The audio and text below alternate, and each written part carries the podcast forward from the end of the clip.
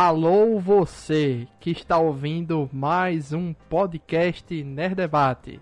Nessa semana vamos falar sobre um filme aí que tá é, revirando a cabeça das pessoas, dos fãs, dos que não são fãs. Demon Slayer, dois pontos. Kimetsu no Yaiba, The Movie, dois pontos.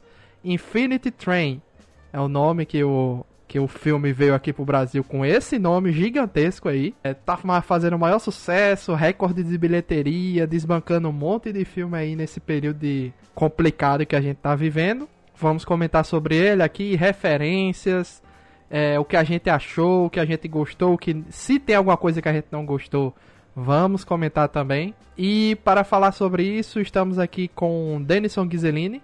Mais um anime bom que não vai por, pro Oscar por causa que as pessoas são idiotas. Janúncio Neto. Boa noite, tudo bem? Vamos lá falar desse excelente filme. E eu sei porque que ele não foi pro Oscar, Denison. Beleza, conta pra nós. Também estamos aqui com o João Zode. Boa noite a todos. Estamos aí para falar desse, desse filme que para mim é um dos melhores, né, filmes de animes que eu já assisti na vida e que é também uma, uma parte importante, um divisor de águas, né? A própria história do, do Demon Slayer aí. Vamos lá. Eu sou Luiz Felipe, o apresentador desse programa, e eu tenho um segredo a revelar a vocês. Zod já tinha, já tinha prometido isso a Zod, né? Hoje eu vou revelar, Zod. Ah, foi, né? Tem razão. Agora eu tinha esquecido. Vamos lá para o programa. Seguinte, antes de eu comentar desse segredo, é... vamos aos números, né? Do filme. Ele estreou no Japão ano passado, desde então está sendo um arrasa quarteirão lá. É onde mais arrecadou dinheiro foi no Japão. Nos Estados Unidos ele também está arrecadando bastante. Foram 41.900, 41, quase 42 milhões de dólares nos Estados Unidos. No resto do mundo, 395 milhões, quase 396. No total, 437 milhões, quase 438 na data de gravação desse programa, né? Então é um, um fenômeno que está acontecendo é, no mundo todo, né? Só no Japão, desses 437, 368 milhões de dólares foi só no Japão. É demais. É, é demais. No segundo colocado ficou Estados Unidos com 41.900, né, como eu disse aí quase 42 milhões. Em terceiros, Coreia do Sul, 16 milhões de dólares, né? Aí vem Hong Kong, Austrália, México. Agora diga aí, Janúncio, por que, que esse filme que a galera gostou tanto não foi indicado ao Oscar? Porque assim, pr primeiro ponto que o Japão não escolheu ele, porque assim, o Japão podia ter escolhido ele como melhor filme indicado a ser indicado a melhor filme estrangeiro porque os países já fazem uma seleção interna para indicar o melhor filme estrangeiro, né? Então, ele já o próprio Japão não selecionou essa animação como representante do Japão. Agora, falando tecnicamente só da parte que interessa, uma coisa que muita gente esquece é que o Oscar é uma premiação do cinema norte-americano, né? Assim, muita gente pensa que não, o Oscar é representa o cinema do mundo todo. Não. O Oscar é único exclusivamente para o mercado norte-americano. É uma premiação do cinema norte-americano e ele abre as exceções para filme estrangeiro e aí em, em animação também tem a condição de um filme estrangeiro concorrer à melhor animação. No caso de Demon Slayer, o que é que houve?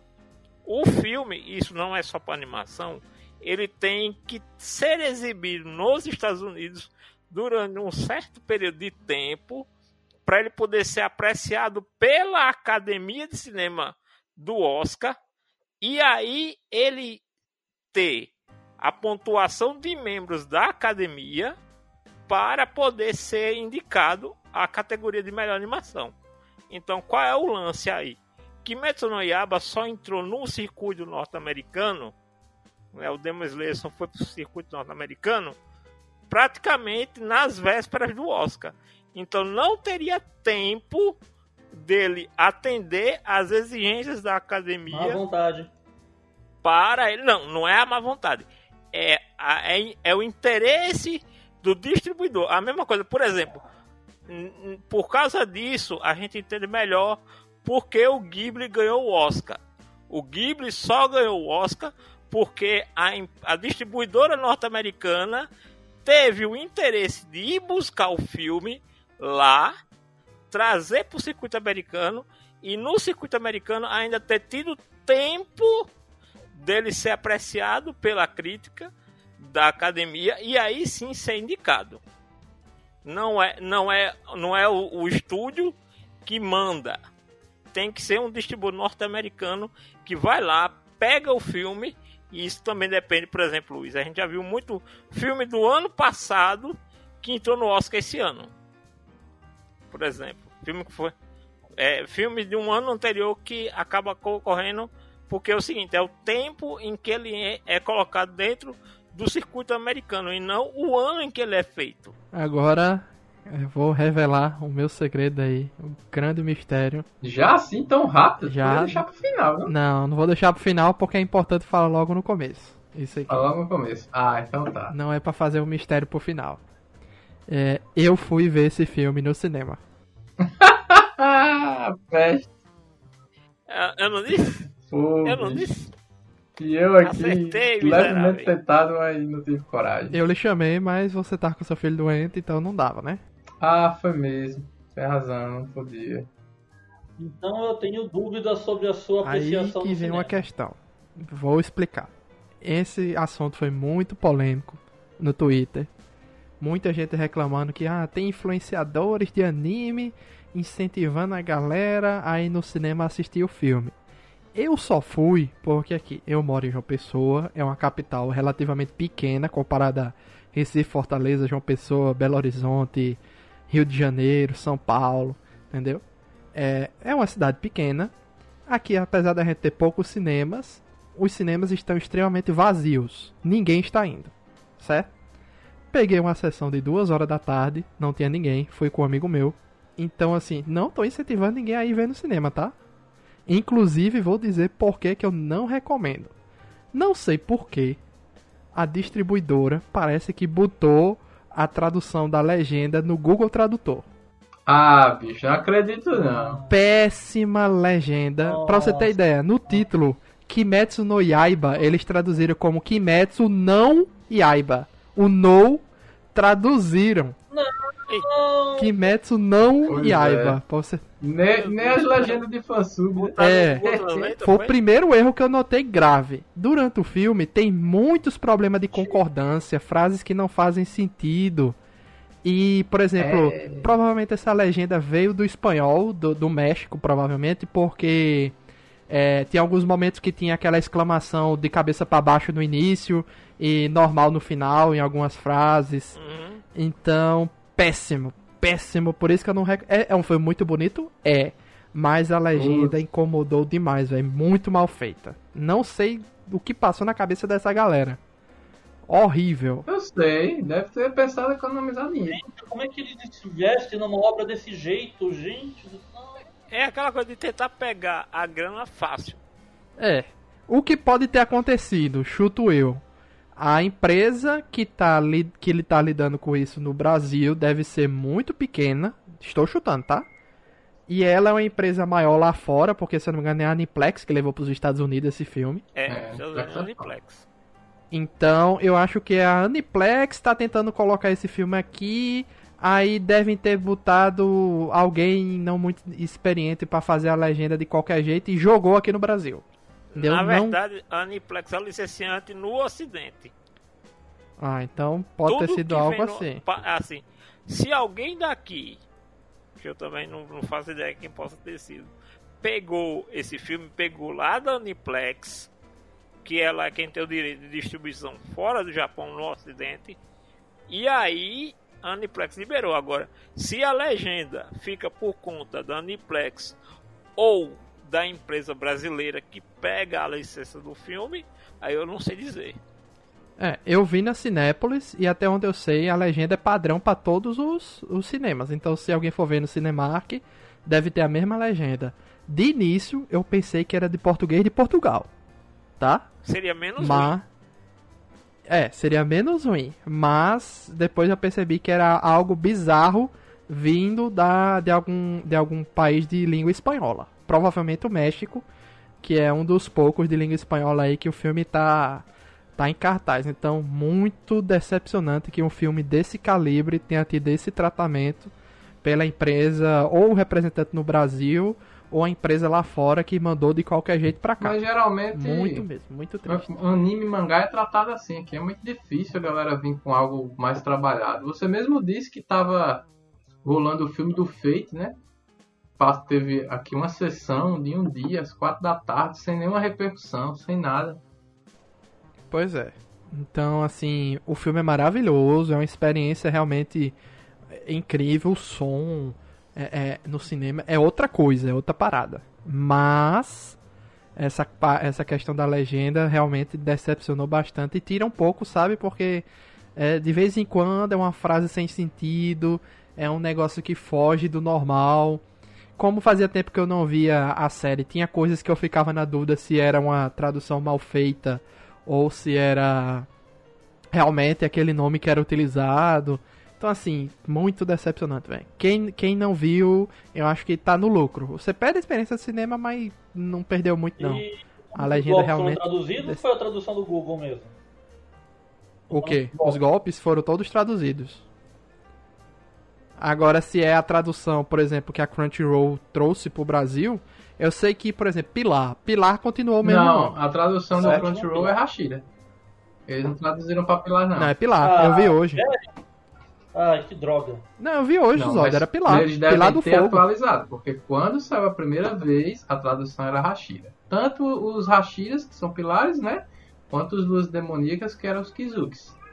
Eles devem ter adaptado depois. Como é, é no Simulcast lá, né? Quando a gente assiste, aí pode ser que, a, que eles tenham depois atualizado para uma legenda oficial, né? É, eu sei que eu vi hoje, eu até fiquei na dúvida, eu fui ver, eles chamam o o cara que vai na missão. Eu fui exatamente ver esse último episódio que chama o Regoku de O Pilar do Fogo. Entendeu? Tem isso lá. Então, assim, isso aí já me acalmou porque eu não lembrava. E os demônios no filme é chamado de Oni normal e. E, e chama o, o, os mais fodão lá de os crescentes. Crescente, demônio crescente, né? A, é. tradução é, é lua demoníaca, mas tudo bem. É, traduziram como crescente, porque tem aquele negócio do minguante, é. né? Lua cheia e tal, aí é eles são como os crescentes. Os, os inferiores, né? Kizuki superior, Kizuki inferior. É, mas você claramente vê que, que, assim, é triste o que fizeram com a legenda. Triste, triste, decepcionante mesmo. Mas como eu repito, não tô incentivando ninguém a ver. Aqui é uma cidade pequena, que ninguém está indo pro cinema, uma sessão de duas horas da tarde vazia, entendeu? Aí não, por exemplo, se o Luiz tivesse me, chamado, eu não teria ido. Mesmo eu, eu vacinado e tudo mais, não teria ido de jeito nenhum. Então, quer dizer, é uma opção única e exclusivamente de Luiz. Exatamente. Não estou fazendo campanha, não estou sendo pago, não estou incentivando ninguém. Uhum. E devido a esse problema na legenda aí, que eu não recomendo ver mesmo. Mas se você quiser ter a experiência vale tal, risco, né? é algo único. É, não vale o risco por causa desses problemas técnicos.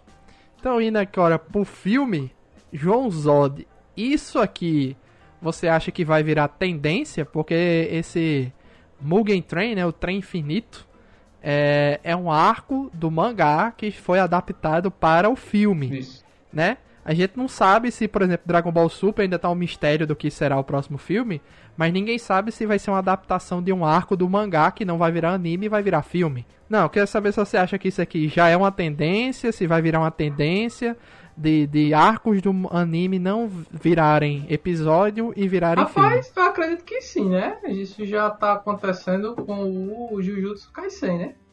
Já tem um anúncio do final do ano do filme do do Jujutsu capítulo 0, né? Que é a aventura lá do do que acontece um ano antes dos eventos que iniciam o mangá e que assim, apesar de ser um prequel, ele tem uma importância é, é grande, né? Nos eventos que vêm a seguir. Isso aí parece até também criado de maneira planejada, da mesma forma que foi o Kimetsu no Yaba, né? O, o Demon Slayer. Você tem a série que vem com a qualidade alta, atrai uma quantidade muito grande de fãs, certo? E em seguida, você lança um filme que é um arco oficial do mangá, que é uma experiência diferente. Geralmente, quando a gente vai ver filme de anime e mangá no geral, é, geralmente são histórias originais. Raramente isso acontecia. E agora eles estão começando a investir. Por quê? Talvez, acredito que eles não imaginassem nem que tivesse uma repercussão tão grande como aconteceu com Demon Slayer, né? Que foi um, um batedor de recordes aí, em questão de números né? e arrecadações. Então acredito que eles vão fazer isso de uma maneira mais planejada. É tanto que já foi anunciada a segunda temporada de Demon Slayer, embora não haja data de lançamento. E tudo isso é planejado, porque o filme vai para o cinema, o filme arrecada o valor, o filme sai em Blu-ray, para que as pessoas que não puderam ver no cinema assistam a versão Blu-ray e em seguida possam acompanhar a história que vai seguir né, a partir do Inclusive, tem uma parte que eu pensei que eles iam acrescentar, que o filme termina num momento lá, bem dramático e tal. E tem um momento também mais dramático, afim, que é como se fossem os resultados dos eventos do filme, né? Que não foram colocados. Que é o primeiro momento que vai ser trabalhado na segunda temporada do mangá, assim. E quem não. Do, do anime. É, provavelmente. É. Consequência. E né? assim, quem realmente não puder assistir o filme, for assistir o anime, quando sair a segunda temporada, vai ficar assim, sem entender o que está acontecendo, né? Sem entender o que está acontecendo. Porque, tipo, o... depois que acontece o evento lá, que o Rengoku manda a mensagem, né, pelo, pelo Tanjiro, ele vai lá visitar a família do Rengoku. E isso não Sim. tem no filme. E tem até um negócio que eu vi nesse no último episódio da primeira temporada. Alguém cita que o pai do Rengoku é, sabe fazer a parada da respiração do fogo. Então é por isso que eles resolvem mandar o Rengoku na missão do trem infinito e manda os meninos junto. A parada Não, assim. não foi bem assim, né? A galera pega e diz para o Tanjiro, né, que seria interessante, ninguém tem conhecimento que existe uma dominação, uma respiração do fogo, e aí eles sugerem que ele procure o Pilar das Chamas para talvez ele tenha alguma informação a respeito disso, né? E aí ele vai por causa é, disso. Só que assim. aí a, é, é, os corvos lá, né, foram também, acho que uniram o útil ao agradável e colocaram os três na missão do trem, né? Junto com o Rengoku. E o lance do Dragon Ball também, eu ia dizer também, não sei se vocês viram, tem um, quando o anúncio saiu do Dragon Ball, tem uma tem um, um comentário do Toriyama, né, que diz que ele vai fazer o roteiro, que é uma história original. Ah, é original. Mas é, que é uma história original, mas que provavelmente vai ser algo como o Broly, né? Ele vai ter uma referência no universo novo que estão criando do Super, né? Sim. Em algum maior ou menor grau, né? Eles vão adaptar algum arco, eu acredito que não, porque eu não acompanho Dragon Ball Super, mas me parece que os arcos que vêm a seguir do Torneio do Poder, eles são arcos bem longos, né? Que eu acho que não dá para adaptar em filme. Mas o, o Trem Infinito aí me surpreendeu, é, até a questão do humor dele é bem balanceada com o drama e tal. Eu não chorei, tá, Zod? Que pena, velho. Eu acho que esse filme só é bem apreciado se você chora desesperadamente. não chorei. Não é, pra ah, tanto, Um amigo Pelo meu que foi comigo, ele mim, já né? tinha visto na internet, aí ele foi ver de novo comigo e chorou do mesmo jeito. É, velho. Eu choro desesperadamente. Ah. Se eu assistir, eu choro de novo. Eu acho muito emocionante ali. Zod, você é um cara muito. A mensagem que passa ali é muito forte, velho. Acho. É. Não, isso aí é assim.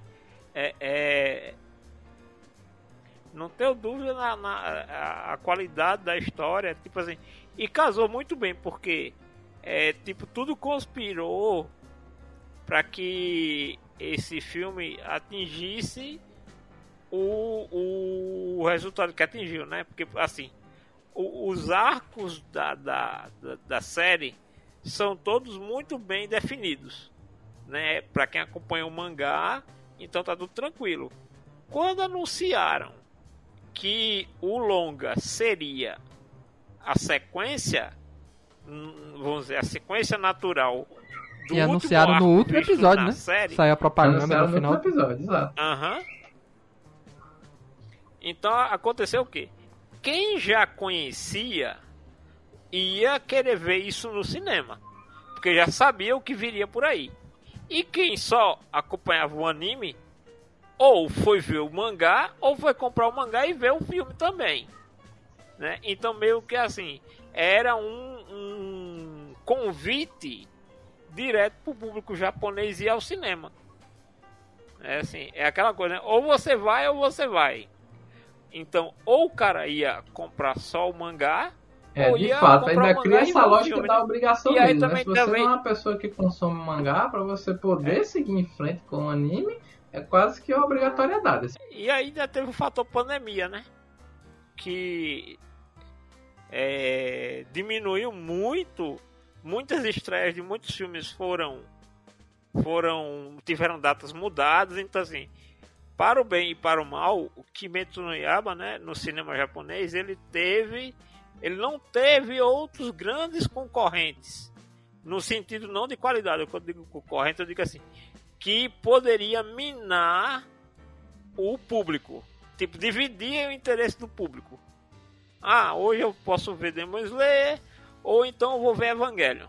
Filme de Evangelion, todo mundo sabe o quanto ele foi, mudou de datas, né, de estreia. Então aí, a- as opções que tinha no cinema era Demon Slayer ou Demon Slayer. Exatamente. Denison, você se emocionou aí com o filme ou você riu mais do que se emocionou? Nem Nem riu, riu. se emocionou? Não. Ó, eu vou falar uma coisa. Todas as qualidades da série de televisão estão ali. O, você vê a tangível paz de espírito plena e reluzente do Tanjiro quando invadem a mente dos personagens. Aí você vê aquela, aquela serenidade inconcebível para alguém que sofreu como ele sofreu ali, sabe? Você vê isso ainda na alma dele ali dentro. Isso é incrível de ver. É, eu pensei que apareceu os personagens Isso de tá Evangelho fazendo parabéns, Tanjiro. Parabéns. Tanjiro. Sim. Ah, Porque, isso, assim, porque esse aqui é o grande diferencial do Tanjiro, né? É. Né, você vê que a, a vida simples que ele teve, mas cheio de amor ah, da família dele, fez uma diferença absurda na psique dele. Né, você vê o, o, ah, ah, o- os outros personagens, cada um com, com suas personalidades ali mantidas, porque não tinham por que tirar, mas você vê elas ainda bem colocadas, não como meros coadjuvantes, mas personagens que ajudam a história a acontecer. Isso continua ali. É um filme que você tem a graça dele porque os personagens continuam gritando como se tivessem num clipe do, do Linkin Park, sabe, sem parar. Isso continua na série. Eu, eu acho isso estúpido, mas faz parte do charme da série, né? O, isso tá tudo ali, mas ainda é um episódio comprido da série sem novidades. Desculpa. É muito bom você ver o heroísmo, é muito bom você ver a dedicação, é muito bom você ver os efeitos especiais que estão ali. É muito bom você ver o desenvolvimento dos personagens, você entender como é que aquelas pessoas foram entrar naquela conversa do, do, do Oni para prejudicar os heróis. É fácil de você entender se você pensar um pouquinho, porque ele não explica, mas ele demonstra o porquê que eles estão ali fazendo aquilo de ruim para os personagens. Está tudo muito bem feito. Só que eu assisto o filme e falo, bem feito e acabou. Eu não achei ele essa emoção toda que as pessoas estão falando. Eu acho que eu vi uma grande vitória para a série, ele ser mostrado aonde ele chegou, né? Poder ser contado de forma resumida, mas dinâmica, no, no longa-metragem. Mas não- desculpa, gente, eu não tô vendo essa graça Não, toda. assim, é, eu não fico emocionado como o Zod de, de Lacrimeja e tal, mas eu achei assim. É um filme bastante triste, principalmente daquele sonho do Tanjiro, né? De, de- dos familiares, etc. E ele tendo que, que deixar a galera pra trás. E a apresentação aí do Rengoku, um aprofundamento na história dele. E tendo um final triste daquele ali que eu não queria que isso acontecesse, né?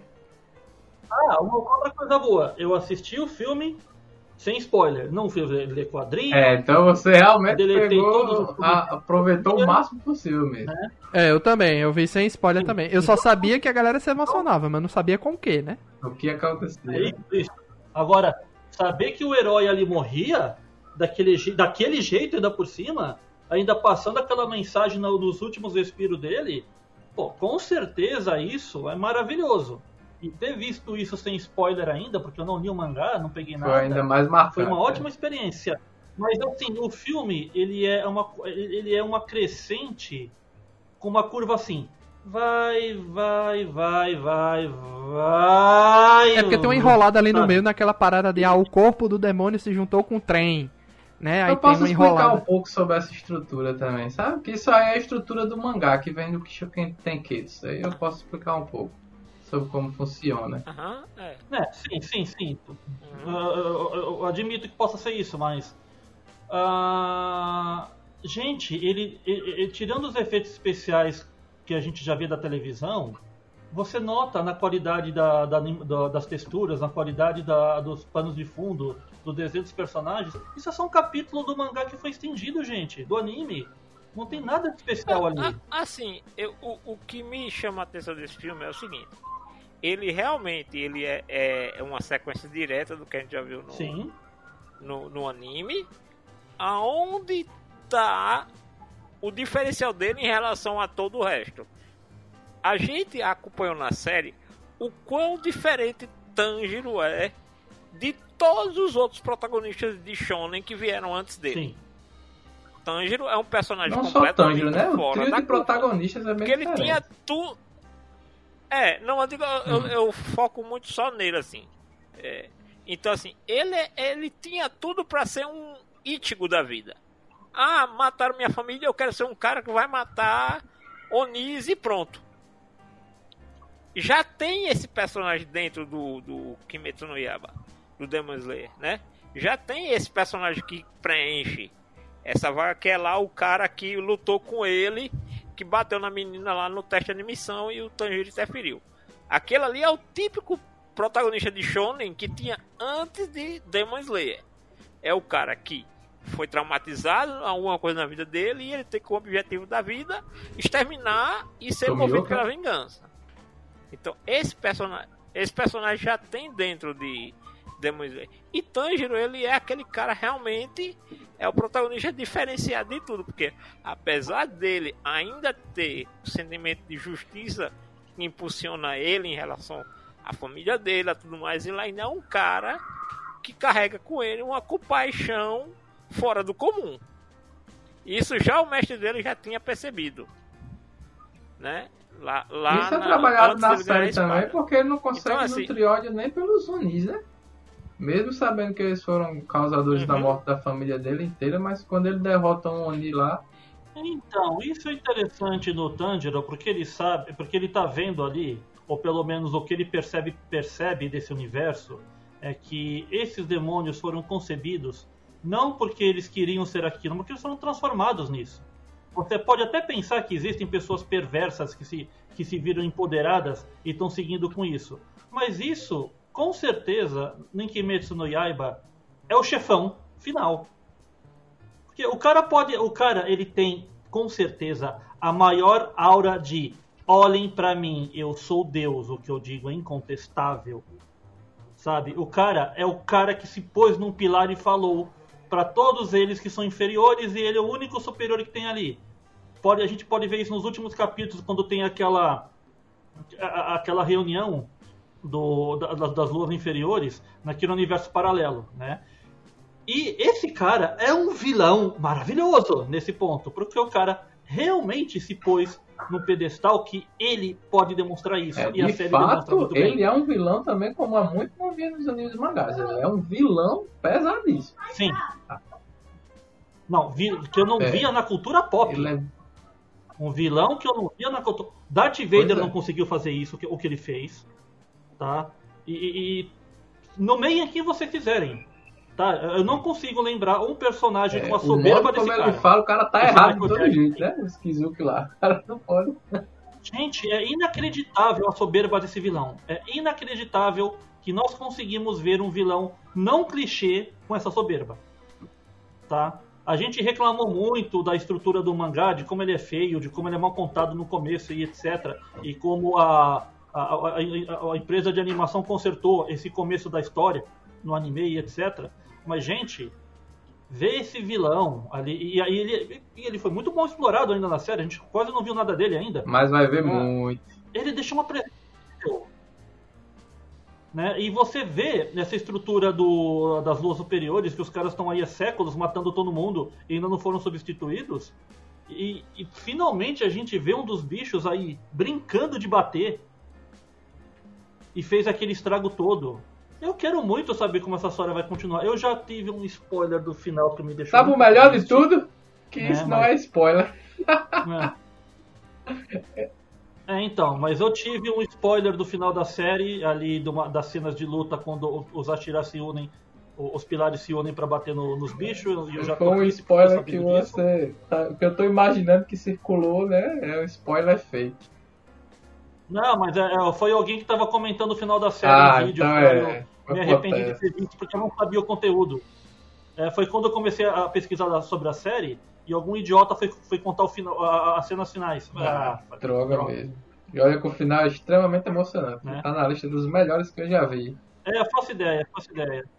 Mas, poxa, gente, que bom, que bom que tá surgindo coisas assim. O, e, e você tem essa essa nomenclatura ocidental que está mantendo a nomenclatura japonesa como Oni e não traduzindo como demônios, porque é muito fácil cair num país como o Brasil, que tem essa, esse cristianismo mal, mal desenvolvido aqui, onde tudo é preto e branco, sabe? Não existe um, um, um, algo cinza para você entender o que, que é preto antes de ser o preto. Jedi é, é Sith, né? preto. Então, né? Então, poder colocar um detalhe numa única palavra de uma cultura estrangeira que faça as pessoas parar para pensar, mas peraí, o que, que é o Oni? O que, que eles estão caçando? O que, que é isso? Eu, eu, preciso saber o que é isso para saber. É, agora tem que ver também história. que a tradução Toda... ocidental é Demon Slayer e não Oni Slayer, né? Apesar de tudo. Sim, sim, sim, isso também. Mas só das pessoas criarem uma, uma vírgula de pensamento ali e quem sabe se incentivarem a pesquisar uma frase a mais na internet, eu já estou tão contente. Porque você já está com uma obra popular desmistificando uma cultura estranha da nossa. Então, que as pessoas Essa se interessem por comparar um Oni pro japonês é como um Saci pra gente, né? A mula sem cabeça.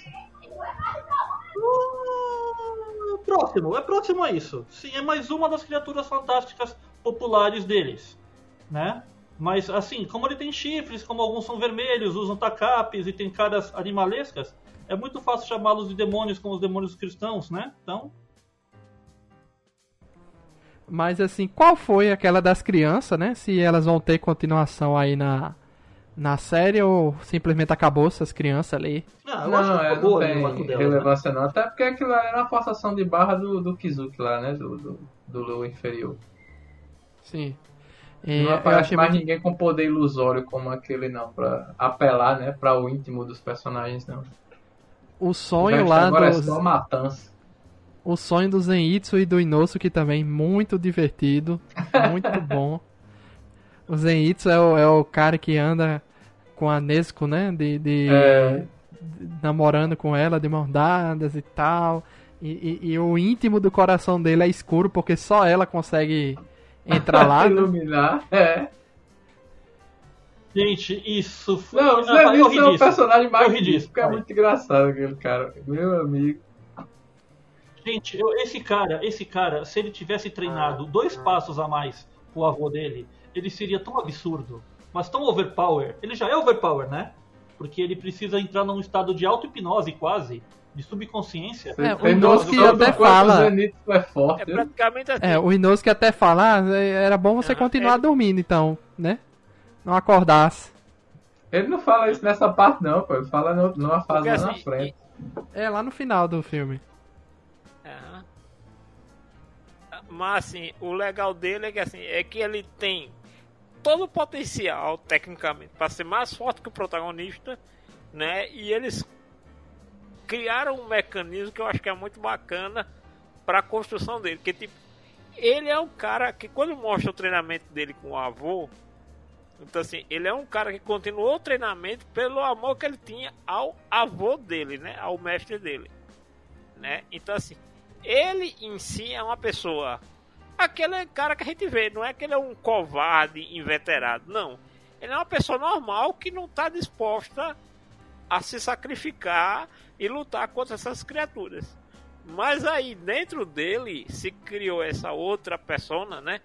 Vamos dizer assim, que tem esse, esse poder e ali é somente a primeira postura do, é do trovão é, do raio. Respiração do, do raio. raio.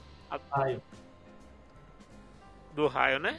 Então aquela ele ali é só essa. a primeira. O mais legal é que ele termina então, a série só usando essa, viu? Quero só dizer é que sério? eu não aprendo mais nada. É, bicho. Caramba. Você vê o nível de pra apelação da primeira respiração, viu? Ele só precisa. Ele só aprende essa respiração, esse movimento. Mas faz sentido com o personagem, né? Não é, Ele desenvolveu com mais E outra coisa, a única coisa que vai evoluir ao longo da série, o que dá a entender, Zod, é, é o corpo dele, né? Quando a gente vê naquela fase lá do treinamento, quando eles vão pro quartel lá dos, dos Demon Slayer, né? Então ele passa por aquele treinamento, então assim, o corpo dele se fortalece. Eu ainda quero dizer outra, viu? Que ele Sim, não mas usa, ele tem que passar pelo... Mas ele não passa também pelo aquele mesmo treinamento que o Tanjiro passa de quebrar a cabaça Sim, é o de manter a respiração constante. De correr, né? se movimentar e tal.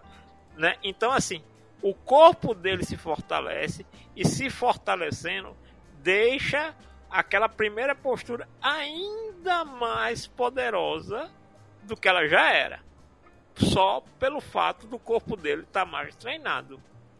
E o Inosuke também é outro interessante. Engraçado porque ele também aparenta ter duas personas, né? Porque quando ele tá sem a máscara, você não consegue imaginar ele fazendo aquelas piadas, aquelas ações dele. Mas ele faz, é a mesma Sem coisa. a máscara, né? Faz. Não faz. É porque faz, você. Faz. Só não vê a caretas. É. Não, ele faz, mas fase... não é a mesma coisa, né? Não é a mesma A próxima coisa. fase, inclusive, que é a primeira fase do, do anime agora, quando voltar, é uma fase inteira com ele sem máscara. Olha ele só usa a máscara no, no, no, combate final lá. Porque eu achei, eu achei assim, o bicho não, não perdeu a máscara em nenhum momento, né?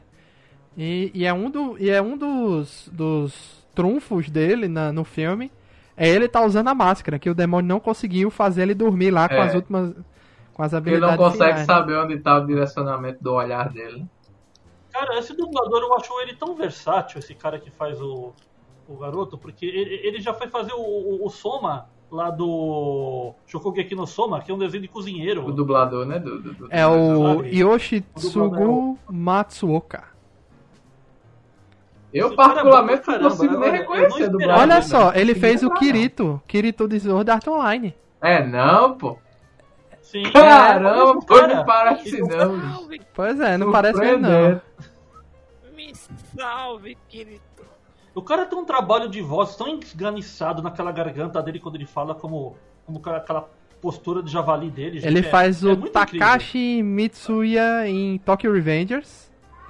Ele faz o Yosetsu Awase em Boku no Hero. É? Ele faz Ultimate Mekamaru em Jujutsu Kaisen. É, o Mekamaru. é muita coisa que ele faz mesmo, assim, bem diferente. Caramba, ele, é bem diferente mesmo. Dá pra você, você imaginar que é o mesmo cara, não. Caramba. Em Golden Kamuy ele faz Uzami Togishigi. Em Genshin Impact ele faz a voz do Xiao no jogo, né?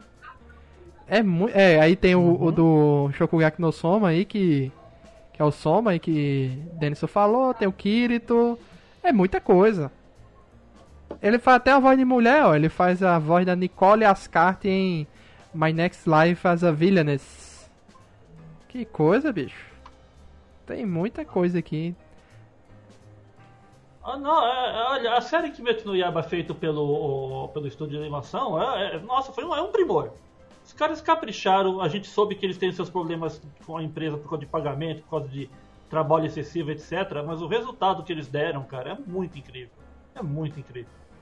A série, por sozinha, já é uma vitória. Sabe quem ele faz também? Opinião. Ele faz aquele cara ah. em Mob Psycho 100, o Tokugawa, o cara do cabelo, que fica careca e depois fica com a pericona. Sim, sim. Ah, eu não assisti ainda. Vocês falam tanto dessa vale série, a pena, assista. É muito bom, muito bom mesmo. Surpreendente, surpreendente, assim, é, é, a, a, atuação desse cara. E é realmente é algo totalmente diferente de todos os outros personagens, né? É algo inédito aqui que ele tá fazendo no Inosuke, né?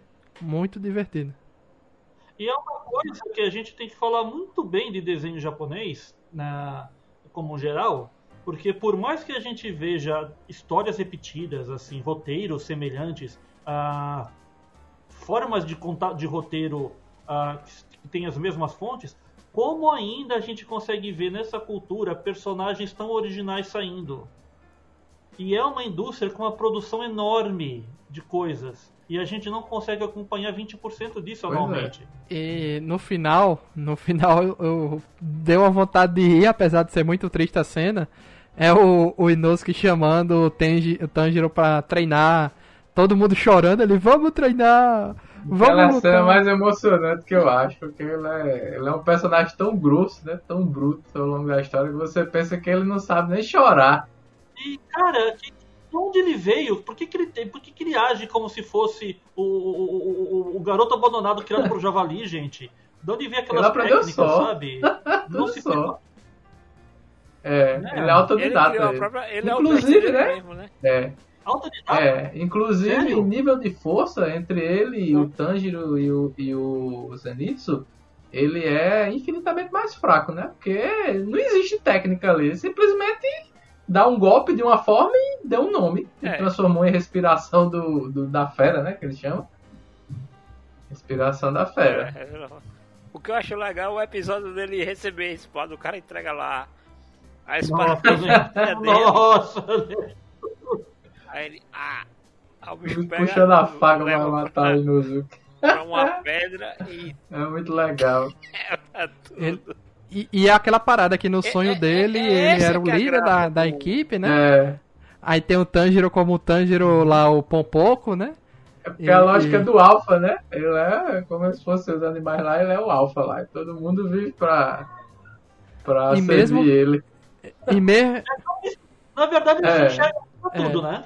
Ele, ele a, a, o espírito combativo dele coloca. É, inclusive essa é outra cena que me deixou muito emocionado, porque é exatamente por isso. Ele sempre se coloca no patamar acima de todo mundo e ele reconhece a insignificância dele ali naquele momento, ali de não poder ter feito nada, né?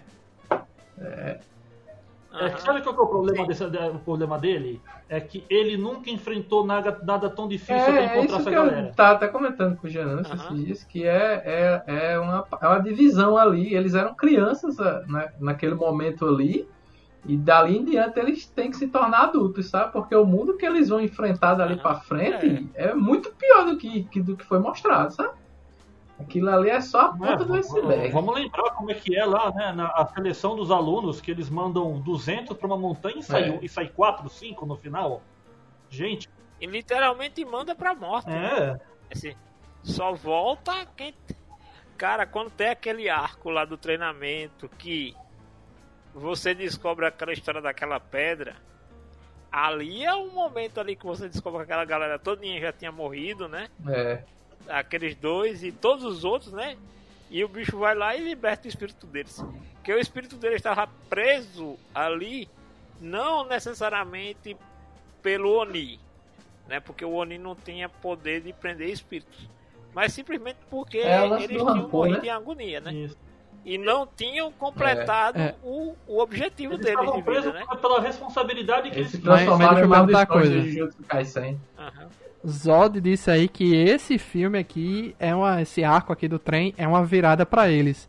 Mas eu já tinha interpretado que essa virada era depois daquela missão do dos demônios família lá da aranha e do do resto da galera, porque depois daquilo todo mundo fica arrasado, inclusive o Inosuke que ele fica lá na caminha dele deitadinho, sem se totalmente calado, sem sem agir muito, porque todos os três foram destruídos ali naquela missão, né? Todos os três ficaram totalmente arrasados e. Mas o Tanjiro, ali naquele arco ali no final, né? Quando termina essa missão da, da família lá dos, dos Onis, qual o lance? O Tanjiro, quando ele se recupera, ele é o primeiro a querer, a saber que ele é fraco e que ele precisa, e como ele está atrasado, em relação aos membros lá do, da, da ordem. Aí ele vai lá e começa a treinar por ele mesmo. E os outros não, os outros estão. O, o, o Javali tá totalmente aquela coisa, né? Perdeu e não sabe para onde vai. E o, e o Inosuke. Não, Inosuke é o tá Javali, é Zenitsu que é o outro. É o Javali, né? O, o, Zenitsu. O Lourinho, como é o nome dele? Zenitsu. Aí E o Zenitsu tá naquela, ainda tá se recuperando o corpo dele, né? E fica. E aí legal é porque os caras usam de uma psicologia reversa nesses personagens. Que o Zenitsu é o ponto fraco dele, que é mulher. Né? Que ele é, é o, o mulherengo. E o, e o Javali é aquela coisa, ele não suporta que tratem ele como um fraco. Tipo assim, ele sabe que ele é fraco, mas ele não quer demonstrar isso pra ninguém. E quando alguém insinua que ele é fraco, ele se revolta. Aí é quando eles começam a treinar. Tanto é que o Zenitsu tem uma desenvoltura muito maior ó, naquela prova da velocidade, com, o mínimo esforço, né? Mas a diferença desse arco com relação ao filme é mais porque é o seguinte, apesar deles terem chegado todos à beira da morte naquele momento, chegou um, um, um, um pilar, que foi o Tomioka, e resolveu a coisa de uma maneira relativamente fácil, tá entendendo? E só quem viu aquele nível de Sim. força e percebeu também, o Inozuki viu quanto ele era forte também lá, e decidiu ficar tão forte quanto ele, e o e o Tanjiro, né, que é o que tava lá quase indo também. Só que aí, no evento do trem, além deles terem visto o quanto o, o Rengoku era forte, não foi perdida uma vida, salvou todo mundo lá, protegeu cinco vagões lá na Tora. Chega um, um inimigo lá e acontece o que aconteceu com o Rengoku, que aparentemente mostrou-se mais forte que o próprio Tomioka, É verdade. É sabe? bem Que, que Rengoku é elite, sabe? Uhum. Dentro, como eu já disse, existe uma diferença de força relativamente alta entre os pilares, sabe? Tomioka é Hum. aquele que do início da É temporada. o da que- respiração da água, é isso. Certo. Que ele chega e mata o Rui lá, o Rui nem percebe Sim. que a cabeça dele caiu. Que ele usa É, lá a décima e, e primeira o meu amigo me disse que ele é um dos mais fracos do- dos pilares, né? Então, É, Tomioka é o mais fraco, pô. então. Além de ser o mais fraco, ele é o mais recente, né? Como membro dos pilares. É, por isso Não, que eu fiquei com essa sensação, Zod, de, de. Beleza, salvou todo mundo, mas a perda do cara foi muito triste. E eu É, fiquei com raiva por causa disso, velho. Aquele bicho tava o tempo todo esperando o momento certo pra atacar. Ele apareceu do nada, não tem a apresentação dele, simplesmente ele Não. aparece e mata o cara. Aí eu fiquei puto, velho. Isso aí você só vai entender no confronto final, lá perto do final da história do mangá anime. O que? O que ele tava fazendo ali? É, porque o que é que acontece? Quando ele chega, ele diz uma coisa que passa extremamente despercebido, que ele olha... Primeiro ele pergunta o nome dele, né? Ele se apresenta, Rengoku Kyojuro, e ele vai e fala... é, é, aí ele passa a tratar ele como Kyojuro, né? Primeiro, né? O primeiro nome. Já se mantém Certo. íntimo do cara, logo de cara. Aí diz, Kyojuro, você é muito poderoso e você está perto daquilo que é o território supremo que não explica Hum. nesse momento, mas lá na frente isso vai ser explicado, tá entendendo? E o Certo. Akasa, ele é um lutador. Ele não tem necessidade de demônio, Ele de não é marcial. Ele não sai que nessa galera, os outros demônios matando aleatoriamente. e, é, ele não é um cara que é totalmente submisso ao Muzan.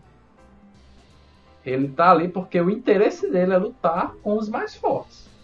Certo. Se, aí você pega quando ele chega lá, porque você não conhece a casa ainda, mas quando ele chega pra ele diz que jurou, torne-se um demônio e poderemos lutar para sempre. Não é porque ele quer recrutar ele pra se tornar um Oni pra. pra... Ele quer ter um aniversário pra passar a eternidade combatendo, tá entendendo? Ah, Ele quer entendi. ter- aí essa, esse, essa proximidade do despertar do, do, do Rengoku atraiu a casa até ali. Saquei. Tá entendendo? E isso é uma E coisa fi- que fica realmente subentendida, não explica e você só vai entender quando o lance do território supremo é explicado na história. Entendi. E, Que é e como o se bicho. fosse um instinto superior, sabe? Ah, entendi. Ball. Faz sentido. E o Tanjiro joga a espada, fica preso no cara e o bicho sai correndo. O cara levou a espada do Tanjiro? ou Levou, largou? levou, levou, já é.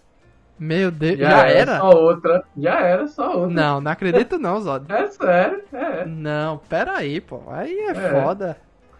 Tanjiro é recordista e perdeu a espada, pô. Ele Vai as lá o cara fazer durante outra a espada história. pra ele. Aí O é forjador de espada fica bem bonzinho com ele. o Doji já chega lá com a faca nas costas assim pra dar a espada pra Tanjiro e dá uma facada no Tanjiro. O cara ri demais. É muito massa. Ah, não, gente. Pelo amor de Deus, puto, Tanjiro. Pelo amor de O legal de Kimetsu assim, é que além do, do, do- vamos dizer assim, dos arcos dramáticos deles serem bem convincentes, eles sabem dosar assim.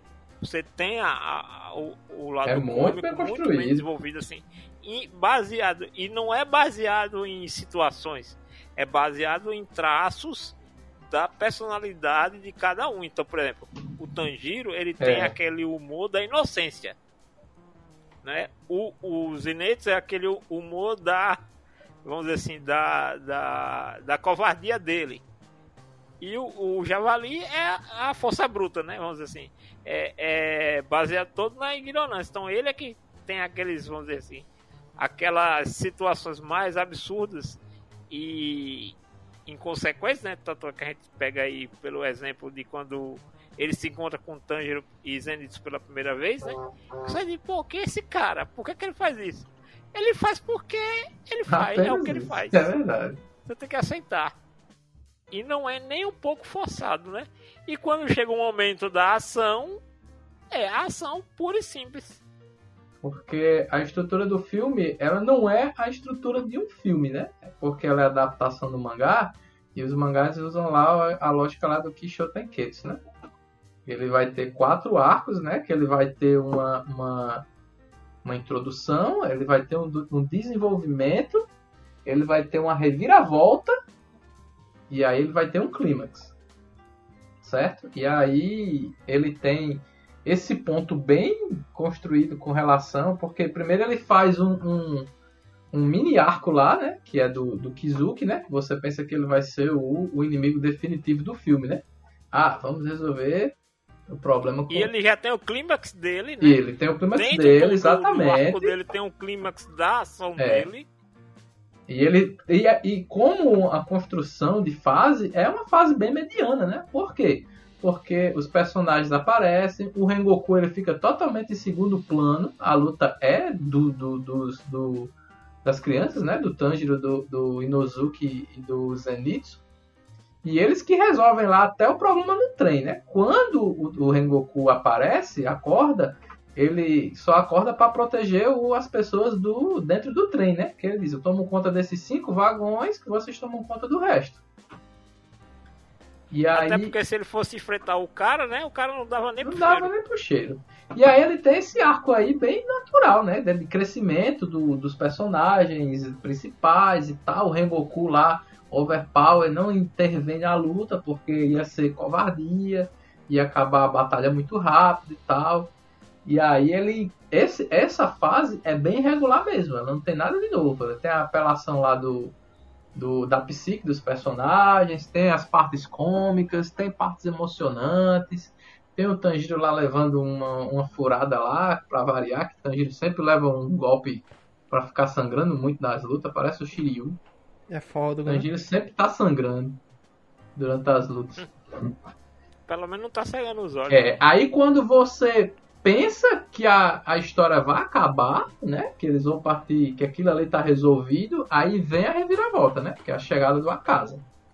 Aí o clima da história muda totalmente.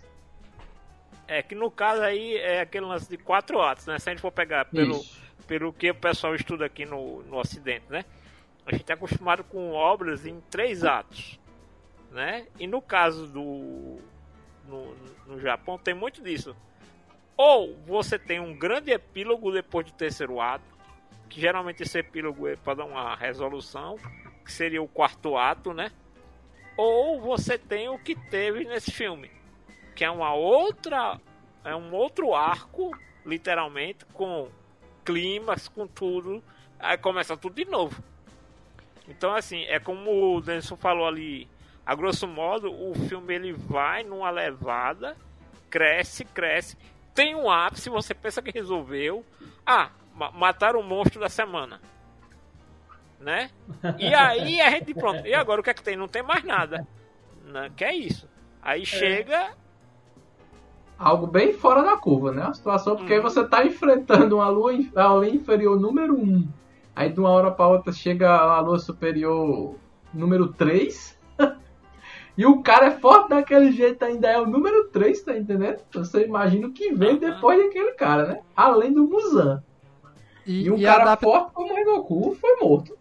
E a adaptação de, de, do mangá para o filme foi fiel? Ou foi com alguma coisa Extremamente fiel. Idêntica, até as falas. As falas eu tenho as falas decoradas que eu acho que dava pra assistir sem precisar nem, nem ler legenda. Nem legenda. É. Era melhor até tu fazer a legenda do filme do que a empresa. Eu acho que, que ia sair melhor do que a legenda que colocaram lá do Google Tradutor. É. Não precisava nem. Olha que eu achei com a legenda bem ruim também. Praticamente nem olhei pra legenda direito. Tá? acho que direto. Caramba, interessante que fizeram tão, tão, tão fiel assim. Não, é idêntico, como... é idêntico. Fiel, fiel, fiel mesmo. Não teve. Te teve um personagem que a gente não comentou aqui, a Nesco, né? A presença dela no filme, bem pontual, né? Porque a gente meio que é, esquece a presença dela e do nada ela sai da caixinha, aí tem o um momento dela de fofura lá, né? A Nesco é outro ponto muito interessante na história do Kimetsu Yaiba, porque ela aparece daquela forma ali como o objetivo do, do, do Tanjiro, né? Que é salvar ela. E às vezes a gente esquece que ela. A gente acaba pensando que ela é muito frágil, né? Que ela precisa ser protegida. Mas ao longo da história ela cresce de uma maneira idêntica aos protagonistas, participando de confrontos e sendo extremamente relevante em momentos difíceis. Viu? Ela vai protagonizar muitas cenas de, emoção ali. Ela, ela não, não, não tem uma participação muito grande, porque nesse ponto aí ela ainda estava nesse processo de desenvolvimento. Mas já na, na próxima fase agora, do início da, do, da segunda temporada, ela já tem uma participação muito importante na, nas conclusões. E também para ela não virar um deus ex-máquina, né? Sim. Sim. Mas que foi interessante foi aquele momento que ela desperta. Eu não lembrava que ela tem aquele poder do fogo ali. É, ela não usa lá contra o, o Rui lá. Esse é outro detalhe, né? Os animes muitas vezes deixam as coisas é, subentendidas. Aquela vitória com, do, do Tanjiro sobre o Rui não é uma vitória que foi só dele, né? No momento que ele quase corta a cabeça do Rui. Ele só consegue cortar a cabeça do Rui por causa da ajuda do poder do fogo da Nezuko lá, né? Que ela consegue incendiar o próprio sangue lá. Sim. Ele usa o Hinokami Kagura e ela usa lá o, o, o, poder do fogo lá. Os dois juntos conseguem quase, quase, né? Cortar é. a cabeça do Rui. Né? É, porque ainda tem a interferência lá do. É, porque no último instante o Rui água, corta né? a própria cabeça, aí o bicho se reconstrói lá. E aí o Tomioka chega para resolver. Uhum. Mas a Nezuko é um personagem muito bom, muito bom mesmo. Ela, ela, ela ainda tá tímida assim no desenvolvimento, mas nas próximas fases aí podem esperar muita emoção vindo dela. Ela volta a falar? Não posso dizer. Ah. ótimo, ótimo, ótimo, ótimo. Aguarde, aguarde eu ler, né? Dos dois. É. Eu acho que quando, assim, claro, o mangá já acabou, né? Mas eu acho que quando o anime terminar, a gente vai, ainda vai ver muito desdobramento, assim muito efeito de Kimetsu no Yaba em obras futuras, tanto de mangá quanto de, de anime. Recentemente Porque, saiu assim, um, é um capítulo marco. extra do, do, do Kimetsu, né? Pós-final. É sério? Ah. Saiu. É, teve até um especial do Dia dos Namorados lá no Japão. Mas não sei se foi animado ou se foi só uma novel. Não, já começa por esse marco assim de, de, de, ser um filme que adapta uma fase do mangá. É, um arco oficial do mangá, né? Exato. É. Isso já é algo interessante, assim, entendeu? Mas eu digo até na forma da construção da história. Porque, de novo, os personagens, principalmente o protagonista, ele foge muito das convenções que a gente tinha até então. Né? Assim, os, os, o, o, o Tanjiro, ele em nenhum momento a gente pode. É, é, é assim, Kimetsu no Yaiba pode ter os defeitos dele e tal, né? E tudo mais. Porém, do, o Tanjiro, ele é um protagonista que eu acho que vai demorar para aparecer outro como ele, viu?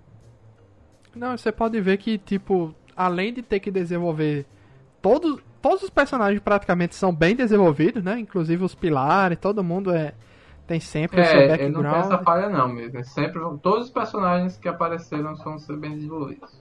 E ainda tem aquela parada do Android 17 com o problema no rosto ali, que a gente não sabe o que foi que aconteceu, que é o líder lá dos é, pilares. o Android né? 17 também tem umas mitadas na história, né?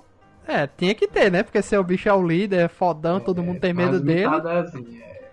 Aham. tem que ter, E né? tem um lance que, que é legal quando ele se encontra com o Tanjiro lá no, no- na sede, né, vamos dizer assim, dos, dos pilares, que ele faz referência àquela médica que é uma Oni, né? Mas ele, ela fa, ele faz essa referência só para o Tanjiro, né? Então assim, eles têm muito, ele tem muita história ali que a galera não não sabe, né, ainda. E no E a final, introdução pô, do filme também é muito boa, porque mostra aquela cena dele visitando o cemitério, né? Que sim, ficou bem maior do que é no mangá, né? Colocaram um cemitério gigantesco, que é um cemitério de pilares ali, né? Todos os dias, religiosamente, ele visita todos os túmulos e fala o nome de todos os Hashiras mortos até ali. caramba. Religiosamente. Não fica claro não. E ali é uma analogia ao evento que se segue, né? Porque o o Rengoku se torna mais um, né? Que vai receber a visita dele todos os dias. É. E, E, é bem e- simbólico aquela cena. Então no retorno aí da próxima temporada a gente vai ter as consequências disso aqui, o Tanjiro e seu, e seu grupo visitando o pai do Rengoku, né? Que a gente vai entender. Inclusive, Eu acho que ficou, que ficou interessante isso, que a gente vai entender o porquê do pai ter largado, sim, né? vai mostrar tudo, sim. Bem direitinho. Não fica, Largado. não fica ponta solta, não. Os créditos finais, as cenas dos créditos lá são tudo do Rengoku. Tudo é dele. É muito legal também. Vou Muito dar até um spoiler aqui Ah. interessante, assim, antecipado que não adianta nada, né? Que que o, o punho da espada do Rengoku ficou, né? E o Sim. Tanjiro ele herda esse punho pra si. Ah, é porque quebrou, é verdade. É, A empunhadora, a a empunhadura. empunhadora da espada? que é uma forma de uma E- chaminha. Aí ele vai herdar esse punho. também Porém, ele não usa o punho porque ele não se acha à altura suficiente, digno o suficiente, para poder usar o punho do Rengoku. Só quando ele se achar forte o suficiente é que ele usa essa empunhadura. Isso acontece na batalha final mesmo. Caramba, bicho. Então Na assim, batalha final. teoricamente o anime tem mais o quê? Duas temporadas aí? Cara, pelo que se segue, tem muito pouca coisa. viu? Deixa eu contar aqui. Tem uma, duas. Ai, que bom ver história Pois é. desse meio e fim. Pois Pois é. é. Chega desses porcarias, no bom sentido, dessas porcarias de heróis norte-americanos reciclados a cada dois anos. Cara, Saco. por incrível que pareça, é porque de memória aqui agora, se eu não me engano, tem duas fases, né, mais ou menos como essa do, do Rengoku. E depois já é a batalha final, que é uma batalha generalizada que todo mundo vai invadir lá pra tentar matar o Muzan lá. Vocês duvidam que pelo menos o último, a última batalha seja adaptada pro filme, por exemplo? Vocês duvidam? Não, não, não, não, não. Acredito que não. Que Ou não vai ser então, adaptado. se for, se for adaptado pra um filme, pode esperar, tipo assim, duas horas de luta direto, viu? Não tem nem. não tem nem desenvolvimento, é só luta. É. Tem tempo nem pra diálogo. Tem não, é. É. Cara, quando É. olha, eles vão, é, tipo assim, vão pra parte final lá. Cara, é só luta. É só luta, luta, luta, luta. Não dá tempo da galera respirar, não. É um negócio assim de outra dimensão. E tem outro arco dimensão. assim, do tamanho desse do filme, do que dá pra ser adaptado também? Não. Depois disso aí, todos os arcos são longos arcos. É. Não Pode ter sido um tiro único, né? É, porque realmente esse, esse arco aí é muito curto no mangá. Aí, se eu não me engano, são seis capítulos ou sete. É coisa muito rápida, sabe? É um arco assim que, para os padrões de um, de um anime mangá, né? O arco tem apenas dois meses. E a galera constrói arcos no mínimo de seis meses. Pra você ter ideia, o, o, o My Hero Academia, que tem que tem assim arcos bem mais curtos, né? Comparado aos os animes mangás que a gente tá acostumado a fazer sucesso, o, os arcos dele eles são planejados para ter seis meses, né? Os arcos cada seis meses. O One Piece, por exemplo, também tem arcos montados para durar um ano, só que o Oda faz o arco durar três. Três anos. É, três anos no arco só. É fogo. Tipo assim. E, e, esse arco do trem é muito curto. É o outro, os outros eles devem ter tido na época, acho que arcos montados para seis meses, né? O que gera o quê? 50 capítulos médios? 50 não, 25, 30 capítulos por aí. Bom, eu saí do filme com essa sensação de tipo, salvou todo mundo, salvou. Mas você sai com essa sensação de tristeza, de melancolia, de ter perdido alguém muito importante, né? E me deixou mais animado pra continuação aí, que eu tava meio assim. Tava meio. Ah, eu, eu, eu comento muito com o pessoal assim, que Demon Slayer, ele. ele. ele ultrapassou uma linha que às vezes os animes e mangás demoram para ultrapassar, né? Que é essa linha que eles matam personagens carismáticos. Não é todo anime e mangá que faz isso. E aí você tem, por exemplo, ali. Não lembro quantos Hashiras são, acho que são oito, não lembro e você. O Rengoku ter morrido ali é uma assinatura de que nenhum desses Hashira tá livre de morrer ao longo da história, tá entendendo? É, é. nem personagem principal do vídeo. E, da e, e o Rengoku, se você analisar, a gente não teve nem tempo de se apegar tanto é. a ele dentro da série e ele causa esse impacto assim tão importante assim ele consegue transmitir pra gente o quanto ele era importante naquela hierarquia é. né? E, e, e, assim, e também tem o lance do próprio arco do Rengoku, que é a relação dele com a mãe dele, né? Sim. Que é uma coisa muito curta, mas que marcante. Dentro do filme é muito bem, é assim, é bem feito e é convincente. E os covos fofoqueiros no final levando as informações para todos os pilares, né? Então ali você percebe Aquilo que a galera é gostava muito dele, né? Inclusive aquela ceninha foi acrescentada. Pronto, tem um acréscimo que não tem no mangá.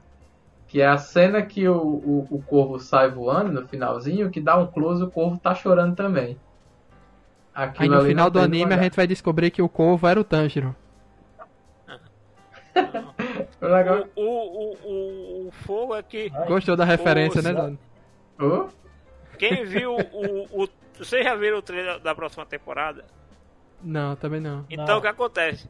Já tem trailer? Um corvos, já, Sem... já faz tempo. Ah, ele vai pro Sim. bairro das proteções lá de Kyoto. Peraí, não tem data, mas já tem trailer.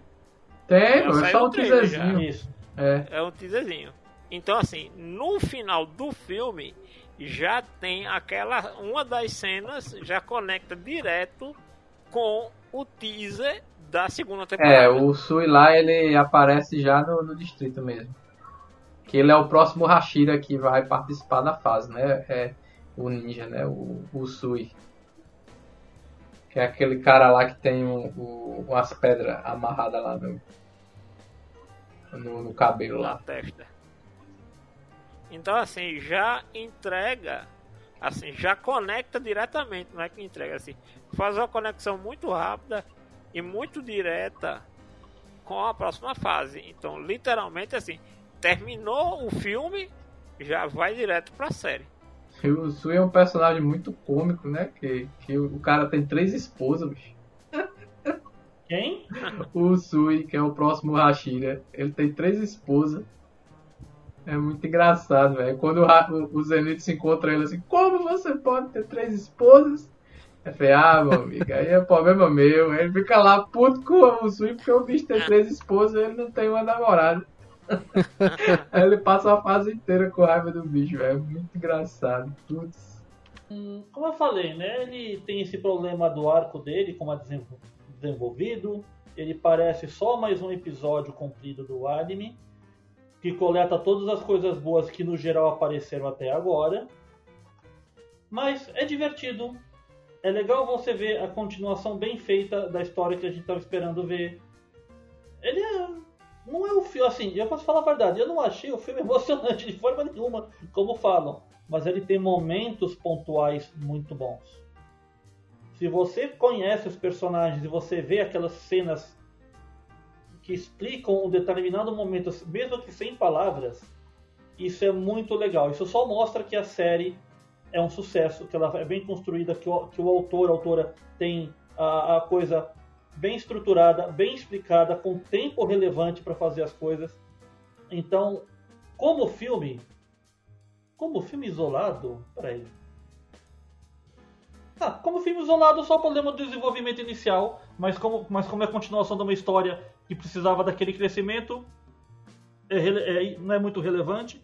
Então, nova, infelizmente, o único detalhe que é novidade pra gente, que a gente talvez não esteja muito acostumado, pelo menos eu não estou vendo muito isso no Brasil, é que nós estamos entrando possivelmente numa era de filmes de nicho como nunca se houve.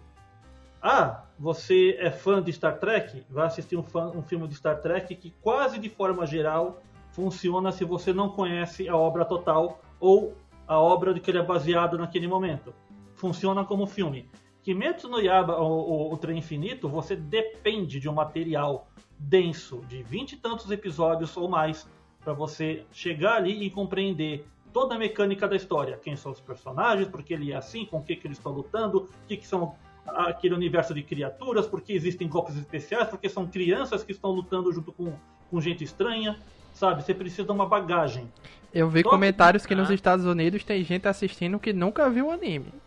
Então, tudo bem. Eu não, Sim, eu, é um, eu é não tenho contato com a repercussão que isso está tendo. Então, eu, eu, tô, eu, acho interessante que se haja, que esse mercado evolua, porque a gente vai ter um crescimento de várias áreas intermediárias junto. Porque se um filme desse chega e faz sucesso e as pessoas estão interessadas em saber da onde veio, é interessante para o canal de streaming que vai crescer. É interessante para o público que vai aumentar, é interessante para a comunidade que vai crescer, é interessante para a mídia como, como um todo ganhar respeito. Então, ver uma obra dessa que é um complemento a algo existente, que está chamando a atenção do público, porque fez dinheiro no mundo inteiro, porque tem um tema que parece ser banalizado, mas está sendo bem tratado, e que tem um, um, pano de fundo que é muito coerente e bem construído, eu quero que mais coisas assim surjam. Então, o filme, para mim, nesse momento, ele está tendo essa importância, tá? Ele, como ser um dos primeiros, se não o primeiro a trazer esse formato pra gente, que está chamando a atenção do público. Então, quem assistiu Kimetsu no Yaiba vai querer ver o filme, quem sabe da repercussão do filme vai conhecer Kimetsu no Yaiba. Então eu acho que o filme é muito competente nesse ponto. Não, assim, pegando essa, essa deixa que o Denso levantou, essa questão que. E é mais uma prova daquele lance que é. O anime, né? É, o, o longa-metragem, ele é feito para quem acompanhou o anime tipo, ah, eu não vi, não quero ver e tal. Ele, como uma obra isolada, funciona. Claro, você tem que ter um, conhecimento mínimo do mínimo do que você vai ver, uma sinopse ali para lhe orientar, mas entendendo a plenitude, assim, vamos dizer, aproveitar a história no máximo, só quem realmente acompanhou a série desde o começo. E, e aí tem aquele lance o sucesso comercial, aí a gente pode a, avaliar vários fatores que contribuíram para que o filme fizesse tanto sucesso e rendesse tanto dinheiro, ao ponto de desbancar financeiramente né, a arrecadação de Viagem de Shihiro, se eu não me engano, né? O, o, então, assim, uma coisa é o, o, o êxito comercial, que aí tem vários fatores, mas o, o primordial, o primeiro fator a ser avaliado é se o filme não fosse bom, não, assim, só a série é, sustentaria esse sucesso todo. Tem outros fatores aí que colaboram para essa arrecadação monstruosa, mas se o anime não fosse bom, né? Se o filme não fosse de qualidade, não atrairia tanto público. E aí a repercussão dele fora do, do, do Japão, claro, tem os fãs, e aí como você falou, né? Tem gente também que nem é fã, nem chegou a ver o, o, a série, né? E tá indo ver, ou porque tá sendo recomendada, ou porque a, a repercussão ajudou muito nisso aí, o famoso boca a boca, né? Ajudou a, a fazer as pessoas, estimulou as pessoas a irem ao cinema, né? Vamos ver também aí quando começar a ter a venda do, do, do material para home video, né? Principalmente no exterior, que isso também é uma outra receita que a galera vai ganhar em cima desse filme. É, mas no geral, assim, eu acho ele um filme muito competente dentro do universo dele. É, não é o, o, vamos dizer assim, não é a animação de longa-metragem mais legal que o Japão já produziu. Mas dentro desse contexto de um um filme, é, sequência, não é nem que é baseado. Ele é uma sequência direta de uma série. E tudo que ele vem conquistando vai repercutir por muito, muito tempo, eu acho. O que eu tenho a dizer é, é, acho que foi a pessoa que mais falei, assim, tava com uma rap muito grande, porque como eu disse, acompanhei o mangá, sabia tudo que ia acontecer, é, não é, me surpreende, né, me empolguei, me emocionei da mesma forma que aconteceu lendo o mangá, porque sempre tem aquela questão da trilha sonora que eles acrescentam, da direção que é muito boa. É, tem essa questão realmente da produção que até me surpreendeu porque imaginei uma animação melhor que a da série, né? Mas eles fizeram algo bem próximo, tem uma diferença muito curta. E é legal a gente ver um, um produto seriado que tem um, uma qualidade próxima de um filme, sabe?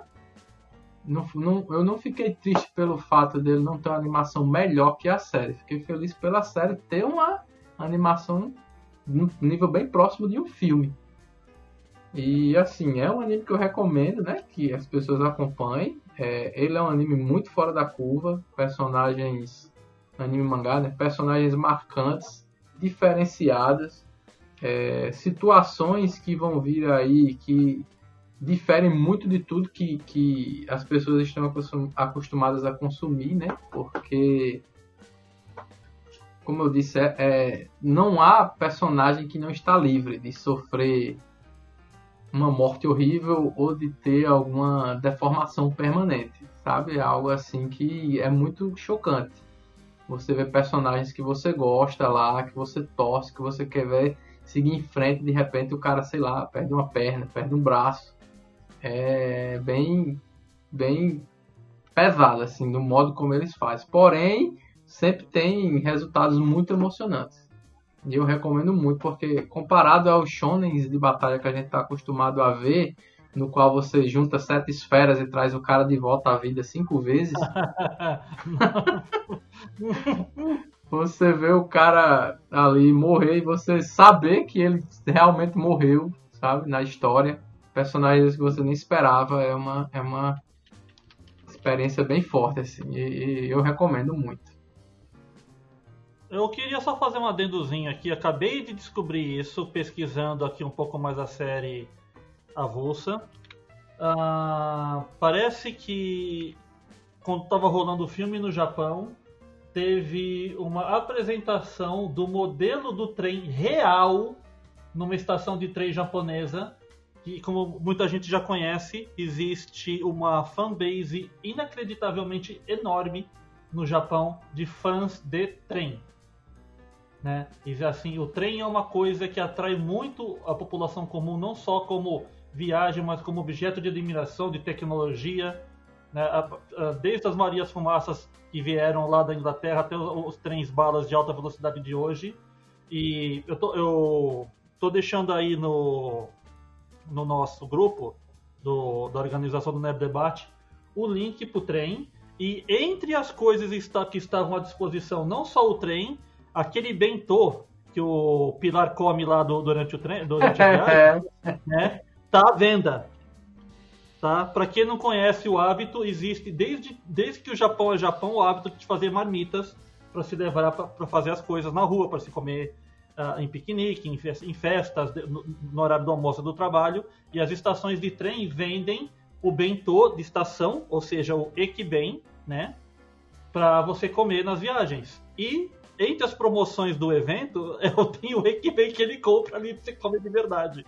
Então eu tô deixando o link do vídeo aí pra, pra postagem. Ele fica do... dizendo subarashi o tempo todo, né? É, delicioso! Ah, delicioso!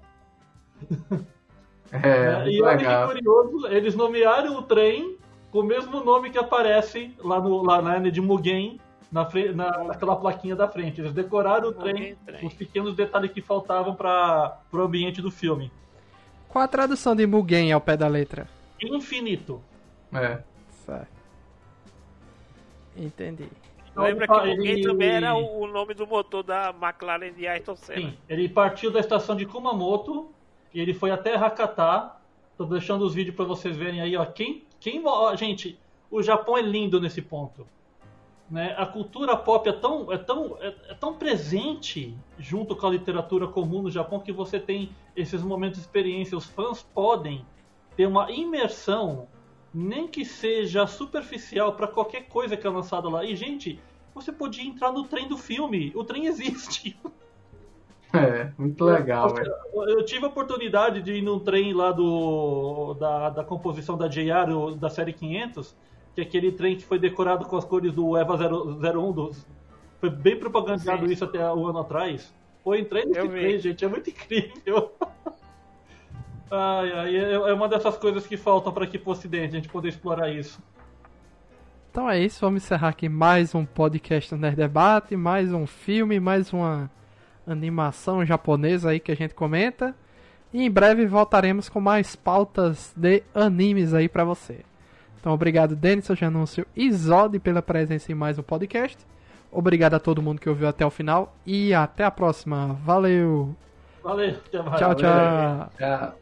Até a próxima.